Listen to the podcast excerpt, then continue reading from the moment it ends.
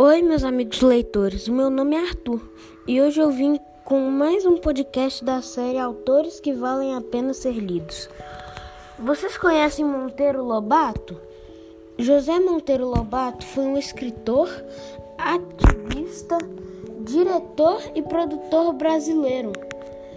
Foi um importante editor de livros inéditos e autor de importantes instruções.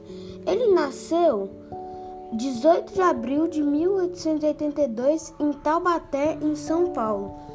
Ele acabou falecendo em 4 de junho de 1948 em São Paulo. O nome completo dele é José Bento Renato Monteiro Lobato.